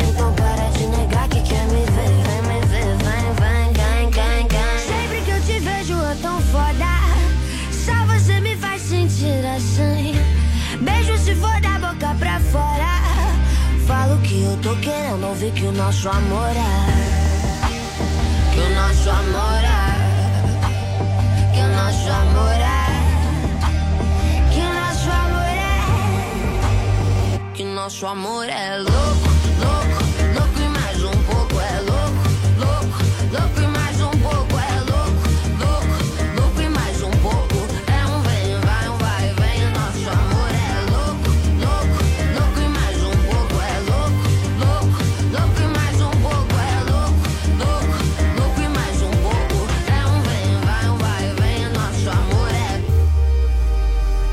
nosso amor é.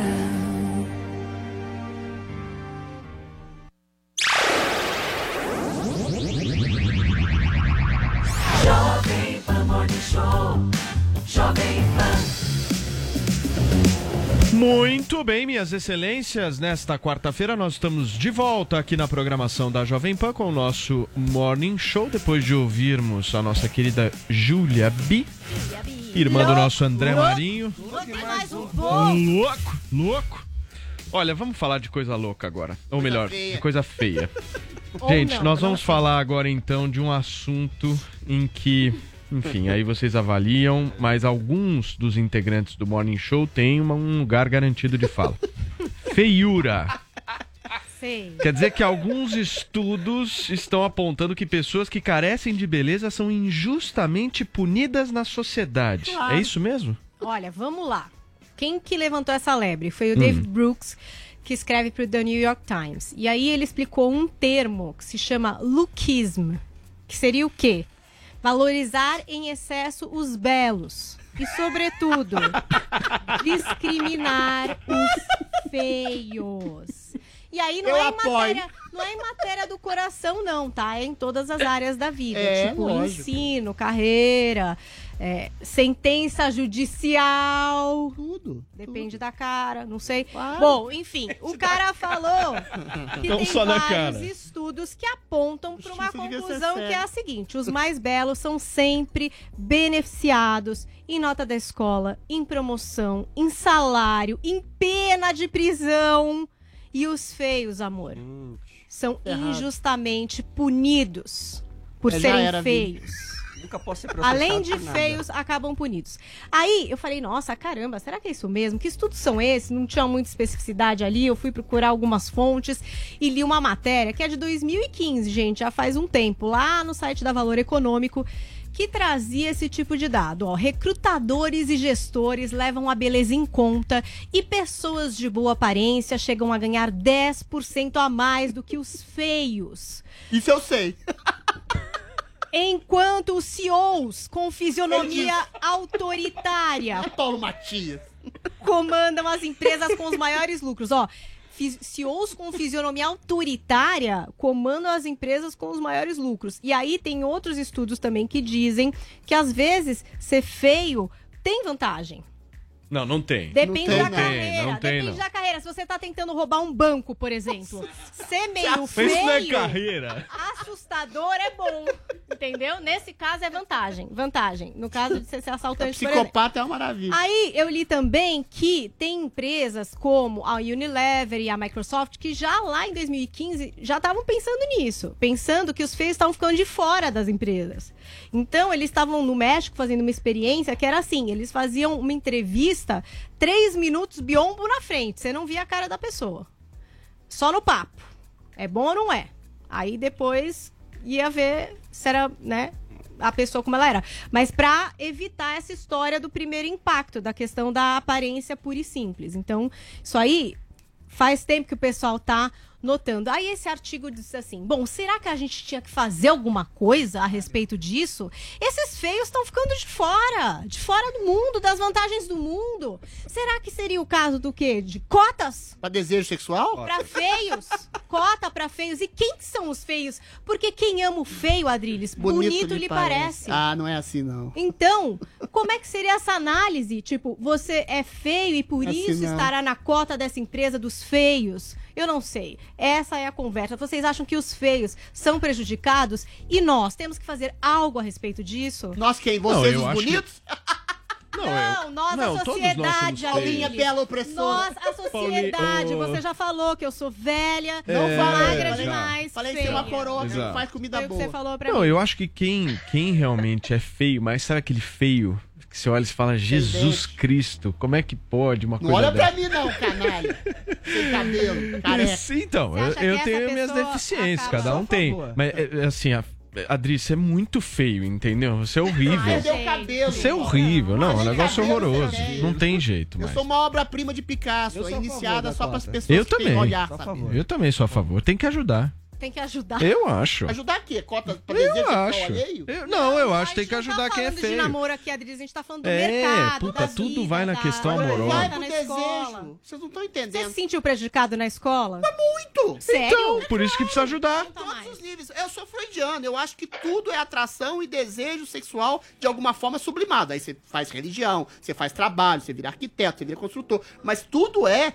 Tá na libido sexual, que é primária, a gênese primária da, da vida da gente. E a estética, ela, lógico que ela altera não só a percepção do desejo do outro, mas exatamente da complacência do outro, no trabalho, na sociedade, nas amizades. Eu dou um exemplo aqui, por exemplo, se um cara, a gente tava falando de, de assédio, de pessoas que cara que canta muita mulher, se o cara canta muito mulher e é feio, ele é visto como tarado. Se o cara canta muita mulher e ele é bonito, lindo, ele é um Dom Juan. Não, ele é visto como um coitado, Adriles. Não, ele Não, é ele coitado. bonito, se ele é bonito. Não, é Se ele coitado. lindo, O cara é feio, é canta a mulher e não tem retorno. Não, não, tô falando assim. Se o cara assedia, corteja, flerta com mulheres e ele é feio, ele é visto como tarado assediador. Se ele É, é, um bonito cara que é também. mulherengo, se ele é bonito, se tem belas feições, omoplatas largas, físico de bom paridor, né? bom parideiro. Lógico que não, Adriles. é lógico, ele é visto como um Dom Juan e um grande conquistador. Tudo isso permeia as relações que a gente tem na vida. Claro que o critério de beleza é, em alguma medida, subjetivo. É. Porque o critério de beleza para as mulheres, por exemplo, que tem baixos níveis de testosterona, tem uma libido mais simbólica, essa construção da beleza para a mulher que engravida e tem que escolher melhor o seu, o seu bom parideiro, ela tem o critério de subjetividade, de poder, poder intelectual, poder moral, poder às vezes até financeiro, poder de beleza. O homem, como ele é mais direto e mais visceral, ele pode espalhar a semente, ele tem esse critério maior. Agora, essa complacência em relação às relações sociais, ela domina, porque a sexualidade, ainda que oculta, ainda que subliminar, ainda que debaixo do tapete, ela altera a nossa percepção de agradabilidade do outro. Agora, fazer um controle de cima pra baixo, pra criar cota pra feio, pra criar cota pra quê? Pra desejo sexual. Ou seja, o Milor Fernandes falava uma frase que era maravilhosa. Que será dos feios com esse negócio de liberdade sexual? Porque liberdade sexual, de fato, é pra quem tem muito dinheiro, muita beleza ou muito poder de sedução simbólica ou visceral ou física que seja. A questão que se coloca é a natureza é injusta. E aí a gente tem, tem várias reverberações nessas blogueiras que às vezes estão meio pelancudas, meio, meio decadentes, falam: você tem que me aceitar o meu tipo de beleza singular. Não! A beleza singular, a beleza subjetiva, ela é vista como algo que, que, que- é o signo da fecundidade. Não adianta você querer mudar. A questão da beleza e da feiura é exatamente o contraponto máximo a esse tipo de politicamente correto que quer fazer uma justiça. Não há justiça na sexualidade, não há justiça no desejo, e o desejo e a sexualidade permeiam todas as nossas relações, inclusive trabalhistas, em grande medida. Adriles, não existe gente feia. Existe gente pobre hoje no Brasil. Não, mas é Essa é a outra diferença. Essa é a diferença. Dá uma olhada a quantidade de cirurgiãos Ah, plásticos, de médicos de emagrecimento, Ai, cirurgia plástica de, de, enfim, de tudo. Cê- minha cara, eu Querido, quero uma cota. o cantor Tiago, vocês viram isso, essa notícia? Vai tá aumentar, fazendo uma aumentar. operação pra aumentar o pênis. Tem dinheiro, vai lá e resolve. Aumento peniano. Paulinho, eu nunca tinha visto isso, cirurgia pra aumento peniano. pra cirurgia plástica e aumento de pênis pro Brasil. Ou seja, é uma questão social. É ou não é, Bruna? Não existe feiura. Olha, eu acho que a, a gente tem discutido essa questão da beleza de maneira equivocada. Quanto maior é a predominância da visão naturalista e mate- materialista que a gente tem do mundo, né? Uma cosmovisão que entende tudo em questões de natureza. Essa própria ah, exemplificação que deu Adrilles, essa, essa ligação freudiana entre a beleza e sexualidade, que eu acho que é completamente. Não gosto de Freud, tá, Adrilles? A gente Eu vai ter gosto. muito o que discordar daqui. E Agora Boa. que eu sei que você é freudiano, acho que eu vou substituir o Joel bem, assim, nas férias dele, se for o caso. Porque, pelo amor de Deus, na verdade é uma, é uma percepção materialista, assim, é do ponto de vista metafísico mesmo. Você necessariamente. entender beleza unicamente em termos materiais, tá? A beleza, do ponto de vista platônico, já que vocês fazem piada aí que eu leio Platão, mas eu leio mesmo, a beleza ela é uma face da verdade e ela é ao mesmo tempo uma face da bondade. Então, quando você não tem esse triângulo sendo respeitado, né, o belo, que é também bom e que é também verdadeiro, a gente vai degringolar para esse tipo de, de valorização unicamente desse tipo de beleza. Eu não acho que isso acontece na sociedade. Você tem pessoas inteligentes que também ocupam postos, que também têm reconhecimento, né? É, a inteligência, felizmente, não é algo que é, é, sub- é subvalorizado em várias áreas. E outra coisa, você falou, o Adriano estava brincando que ele teve dificuldade na escola e tal. Ah, na verdade, eu, eu era uma adolescente muito feinha, assim, se você for pensar bem, e eu não estava nem aí com isso, porque eu gostava de estudar, Ah, eu entende? Eu, tava. acho que as pessoas, por Eu exemplo, que têm uma vocação intelectual, estão um pouco se lixando para aparência. A de verdade. Eu, então, Não, assim, as pessoas- Bruna. por que estão um pouco se lixando para aparência? Essa aparência do ponto de vista superficial, de ai meu Deus, fazer uma plástica, entendeu?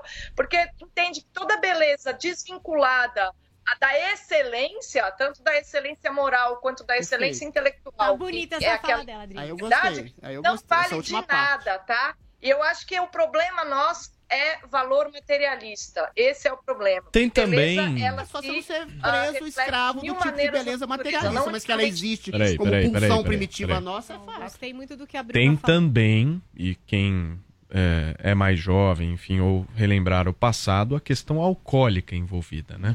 Pô. Porque normalmente as Boa, coisas elas se transformam, né? Só, só pra falar Elas se transformam. responder. Elas Eu se acho que esse transformam. instinto Pra ver primário... como a imaginação determina o que a Isso. gente. Não, Exatamente. Ô, Bruna, Pra ver, é, de fato, Paulo. Eu sou. Exatamente. Eu sou freudiano, mas sou junguiano. Agora, esse instinto primário, primitivo, de desejo visceral que a gente tem, é sublimado exatamente porque a gente foge dele e tenta alcançar um instinto de beleza abstrata para além do nosso tipo de desejo. Eu sou freudiano na base, mas junguiano na essência. Pode Muito ficar bem. tranquilo. Paulinho. Só vou fechar trazendo uma dica para você que ficou interessado por esse tema da beleza ou não. Vai ter uma série na Netflix que vai ser estrelada pela Joy King e que é baseada numa série de livros infanto-juvenis do Scott Westerfield. E essa série, é, ela tem quatro livros: Feios, Perfeitos, Especiais e Extras. Eu sou qual? E a história de uma menina que, em teoria, é feia, e aí, aos 16 anos, todo mundo nessa sociedade, Ah. Adriles, passa por tudo que dá pra fazer pra ficar perfeito. Ah. E ela vai chegar aos 16 anos, vai chegar nesse momento em que ela vai ficar, não sei, perfeita, bela. Será que isso existe? Então, em breve a gente vai ver essa discussão também na Netflix. Eu aviso vocês aqui no Morning Show quando a série chegar. Eu só acho Muito uma bem, coisa. gente. Não, não, a chega, beleza chega, é não relativa, acha mas não, a feiura é absoluta. Os feios assim o sabem. Muito bem. Olha, gente, último assunto aqui do nosso programa. O jornalista Carlos Cereto, que deixou a TV Globo na última quinta-feira, se defendeu das acusações de ter assediado moral e sexualmente funcionárias da emissora. Paulinho, o que foi que, o que, foi que ele disse? Então, primeiro vamos só lembrar que estourou no UOL essa matéria que em maio de 2019 a Globo foi condenada na Justiça do Trabalho em primeira instância a indenizar uma funcionária por assédio moral praticado ent- entre 2013 e 2015 pelo Cereto, então chefe de reportagem da Sport TV. E aí, é, nesse processo, tem cópia de e-mail, tem conversa de aplicativo, tem relatos de quatro testemunhas, uma delas, inclusive, trazendo acusações de assédio sexual. É, e aí, sob condição de anonimato, sete pessoas que trabalharam com o Cereto no Esporte TV nos últimos anos também confirmam esses comportamentos descritos na ação judicial, que trazem ali situações de constrangimento e assédio nos corredores da Globo, principalmente em relação às mulheres. Então, desde, por exemplo, mulheres chorando no- nos banheiros pela forma com que ele tratava, usando de palavrões, né? É, falando que são incompetentes, desqualificadas na frente de todo mundo. Na questão do assédio sexual, uma depoente disse que ele dizia que ela estava uma delícia, beijava a mão dela, fazia ela dar voltinha, fatos que a constrangiam. Então, é, essa decisão aí, em primeira instância, como eu falei para vocês, a Globo deve recorrer argumentando aí é, no sentido de rejeitar essa tese do assédio moral e, segundo a pura reportagem, essas denúncias envolvendo Cereto chegaram à área, à área de RH da Globo. Mas a Globo não respondeu à reportagem se sabia dessas denúncias contra o Cereto, né? E nem confirmou a existência de reclamações, enfim, aquela política da Globo de não comentar assuntos da ouvidoria. E agora o Carlos Cereto emitiu um comunicado sobre essa história do processo. Ele disse assim, ó, um recado muito importante. Em 20 anos de TV Globo Esporte TV, eu nunca fui notificado a respeito de qualquer denúncia sobre meu comportamento. A TV Globo tem um departamento de compliance dos mais sérios e dos mais rigorosos e tem meios e mecanismos de fiscalizar esse tipo de coisa. Se houvesse algum comportamento estranho, a meu respeito, certamente eu teria sido punido. Eu nunca fui processado, eu não sou réu em nenhum processo. O que existe é uma ação trabalhista Agora. contra a TV Globo. Eu nunca fui processado por assédio sexual, não existe nenhum processo sobre assédio sexual. Isso é mentira. É uma mentira de alguém que está querendo me prejudicar, infelizmente. A minha carreira de 25 anos é pautada pela transparência e honestidade. Quem me conhece sabe exatamente que eu jamais seria capaz de fazer qualquer coisa a esse respeito. Respeito demais muito todos os meus colegas e as minhas colegas de trabalho. E aí ele diz também que a saída dele eh, foi de comum acordo, né, entre ambos os lados. Ele e a direção entenderam que era momento de romper as relações e que não tem nada a ver com essas denúncias que ele chama de mentirosas a respeito dele. Denúncias essas que são covardes porque são anônimas e por isso mesmo eu sequer posso me defender de algo que não estou sendo acusado. Tá aí.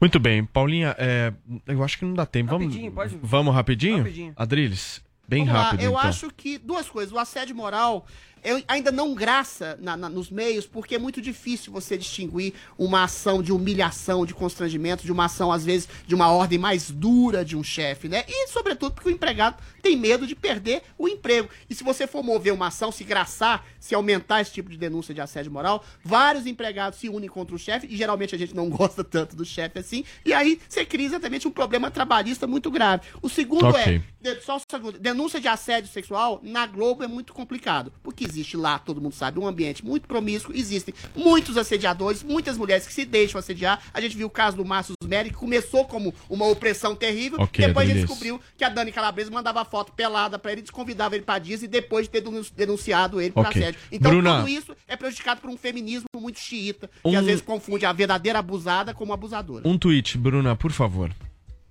Não, eu acho que é mais um sintoma da subversão da moralidade entre nós. Tanto assédio moral quanto outras modalidades aí de assédio indicam um problema com o assediador, mas muitas vezes a própria pessoa que é assediada, quando ela não sabe responder à altura, ela também mostra um problema aí chamado covardia. É um assunto muito complicado para falar em um tweet. Espero É. que as pessoas não me entendam mal. Muito bem. Bruna, mais uma vez, muito obrigado, viu, pela sua participação. Amanhã estaremos firmes e fortes juntos por aqui. Valeu. Vini, quem que a gente vai receber amanhã no programa? Prefeito de São Paulo, Ricardo Nunes. Aqui Paulo no Matias, estúdio. Aqui nos estúdios. Muito bem, então amanhã no Morning Show contamos muito com a audiência de todos vocês, também com a presença do prefeito de São Paulo, Ricardo Nunes. Não percam. Turma, até amanhã. Beijo, abraço, tchau.